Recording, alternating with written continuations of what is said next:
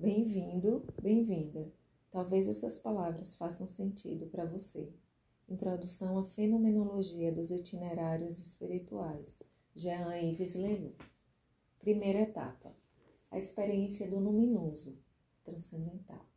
Então, como primeiro passo, como primeira etapa de todo itinerário espiritual, do ponto de vista fenomenológico, observa-se uma experiência do luminoso, seja uma experiência de transparência, seja uma experiência de dilaceramento.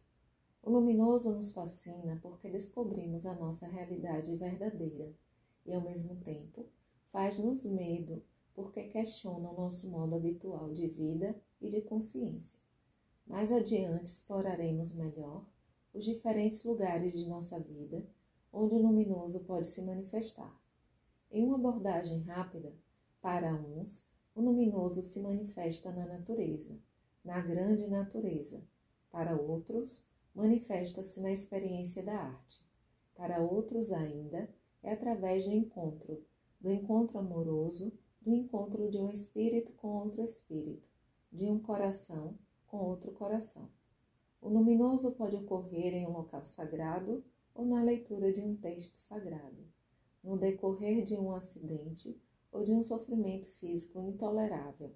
Pode acontecer através de experiência do absurdo, onde somos obrigados, às vezes, a ir além da razão, ou em uma experiência de solidão, quando de repente sentimos-nos envolvidos por uma presença.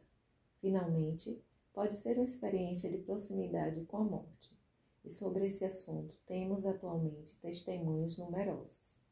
Poder-se-ia dizer que o ser fala a cada um com a linguagem que cada um compreende. Nem todos compreendem a linguagem da natureza ou a linguagem da arte.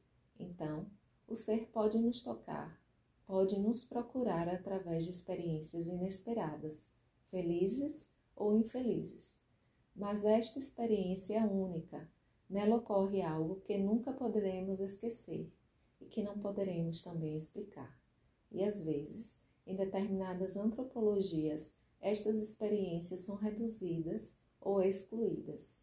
Em um itinerário espiritual, deve-se fazer dessa experiência uma oportunidade de iniciação, não considerá-la como algo que jamais se reproduzirá ou como uma graça maravilhosa que queremos que se repita a todo instante.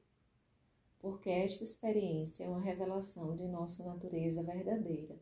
Mas agora cabe a pergunta: como reencontrar em nossa vida cotidiana o que poderíamos chamar experiência culminante?